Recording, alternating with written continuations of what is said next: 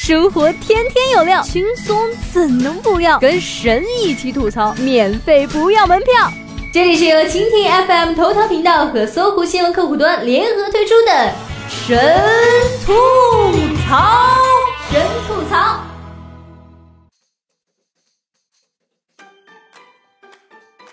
Hello，各位听众，大家好，这里是由蜻蜓 FM 头条频道和搜狐新闻客户端联合为大家推出的神吐槽，我是主播六水。今天在公司吃完饭的时候呀，被暗藏在一次性筷子包装内的尖锐的牙签给戳伤了手指。当时我就在想了，会不会从此以后我就只能在这高高的塔楼里面陷入深深的睡眠？直到一位身材娇小的可爱人妻用充满爱意的吻把我从诅咒中唤醒。首先祝贺乒乓球男团夺冠。不过啊，我在写这句话的时候呢，其实决赛并没有打完，就是这么自信。严谨的小八说，中间一局输了的时候，心里还是小小的紧张了一下。不过想想应该是有剧本，嗯，给对方一个面子，这个啊我们都信。本届奥运破除了拔完罐不能碰水以及经期不能下水游泳的两大禁忌，十余省份明确给女职工痛经假，多地强调带薪休假。目前啊，包括北京、上海、陕西、山西、安徽、浙江、湖南、江苏、江西、山东、甘肃、湖南、四川等在内的十余个省份，在女职工的劳动保护规定中啊，明确的提出，女职工在一定条件下可休痛经假。最长呢可以休二至三天，但绝大部分地方规定都对女性从事的工种提出了限制，大多都仅限野外或者低温作业以及强体力劳动职业。普通女性想休假，必须得提供医院的证明。普通女性要休假，还要经医疗机构证明，世界啊新出未解之谜。万般疼痛难忍的她，是如何在短短的一天之内就能够拿到医院证明的？以后啊，招聘面试的时候。你结婚了吗？生过小孩了吗？痛经吗？想想都乳酸，真是蛋疼呢。山东一公司老总开微博，两百名员工不评论被罚五十元。济南一家公司的一则罚款通报是引发了网友的热议。该公司两百多名员工因为对总经理的微博进行评论而被罚款五十元。该公司市场部一名负责人呢对此回应就声称，制定这项规则的目的啊，就是为了调动员工的积极性。有律师就指出了，个人的罚款是劳动法明令禁止的行为，职工呢可以向劳动监察部门进行投诉。我在这里就说几点啊，哎，这个老总凌晨还发微博鸡汤，真的不容易。两百个不评论的员工都能统计出来，也不容易。用华为的手机，这个老总更不容易。连员工都有微博，这个老总啊，真是不容易。老板，你看神吐槽不？模特的内裤卡太紧都会别扭，当事人啊总是大气的难受，围观的呢却总是怕不够热闹。男子因纠纷劫持他人，火锅店给围观人群派酸梅汤。银人集团员工沈某，男，二十九岁，盐城人，因为劳资纠纷，在永定桥兔先后持刀劫持同事林某和宋某。下午四点十五分，人质是安全获救，沈某呢也被警方带回审查。沈某和民警僵持的福彩店旁啊，是一家海底捞火锅店。店员呢搬出了一张小桌子，摆上一扎酸梅汤，让围观者啊免费饮用。想想这服务也是服了。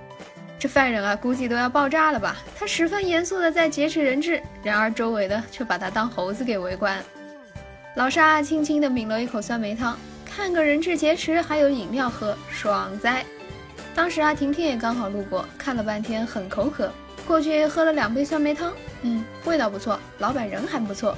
这个时候呢，人就就被解救了。我刚好就听到火锅店老板一声叹息：“唉，怎么这么快就结束了？本来以为围观者会点些菜边看边吃呢。”说到吃饭啊，昨天晚上在餐馆里，旁边桌子上一男一女吵架，男的拿起水杯，咣的一下就敲在了桌子上，女的一看呢，也拿起杯子狠狠地敲在桌子上，哟呵。怪你些毛病，再摔个试试。男的就火了，说：“谁摔你了？刚倒的水这么烫，拿不住我放下咋了？你他妈摔啥？”女的一下子就没了气焰，小声嘟囔道：“我也是。”说多了都是泪呀。世界上呢有四大贱人，一种是天天打网游，但是视力堪比飞行员的；一种是胡吃海喝，但是你就死活不长肉；一种啊是辛辣通吃，脸上就是没有痘；还有一种啊就是考试前哭爹喊娘说没复习好，结果考得特好。北京籍十四岁最小新生清华报道，裸分六百八十二分。三千三百多名清华新生昨天起正式报到，这其中啊共有三十五名零零后，三对双胞胎。年龄最小的新生啊是仅十四岁的黄嘉琪，由于他年纪太小，父母比较担心他过得怎么样，能不能够融入大家的生活圈。但是黄嘉琪对此呢是毫不担心，自信能与比自己大四五岁的哥哥们处好关系，如果遇到困难啊也会找朋友解决。我跟大学班级的同学都在 QQ 群里有交流，大家都聊些军训报道的流程，了解清华知识，也不觉得跟他们有代沟。我唯一担心的是打篮球、踢足球，体力上比不上其他同学。黄佳琪呢是这样说的：为了减少因年龄问题造成不同等级的伤害啊，我建议应该把年龄管叫等级，这样呢，一个八十级的人要比一个八十岁的人听起来厉害多了。俄罗斯田径队只来了一个人，最美的那个。今年俄罗斯整个田径队运动员啊，因为大规模使用兴奋剂，几乎都被禁赛而无法参加奥运会。而俄罗斯美女跳远运动员克里什娜，由于长期在美国训练，成为了唯一一位被获准参赛的队员。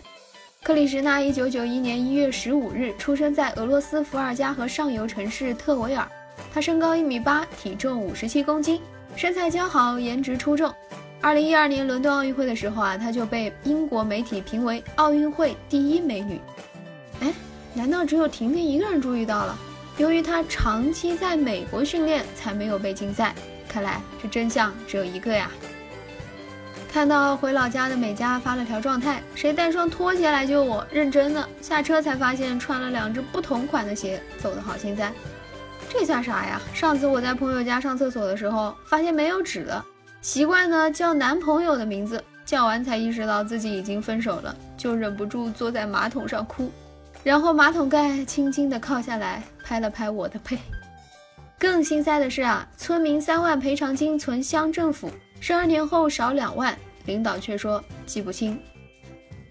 山羊这个年过六旬的陈家瑶，至今都不知道继子死亡赔偿金剩下的那些钱到底在哪儿，因为保存钱的镇政府现在没有这笔钱，而时任的领导却说记不清了。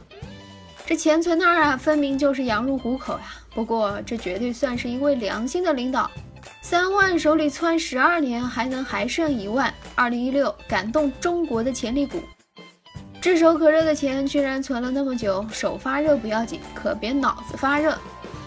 上学的时候有一次，教育局领导来我们学校抽查唱国歌，正好就抽到了我们班嘛。当时呢，领导就拿着座位表念名字。当时心里我就默默在祈祷，别抽到我，别抽到我。尼玛，果真抽到我了！站起来，忽然脑子一热，我就说：“老师，叉叉叉生病了，今天不在。”领导就说：“那你叫什么名字？国歌就由你来唱吧。”想听更多神吐槽，请锁定蜻蜓 FM 头条频道和搜狐新闻客户端，每天吐一吐，身体更健康。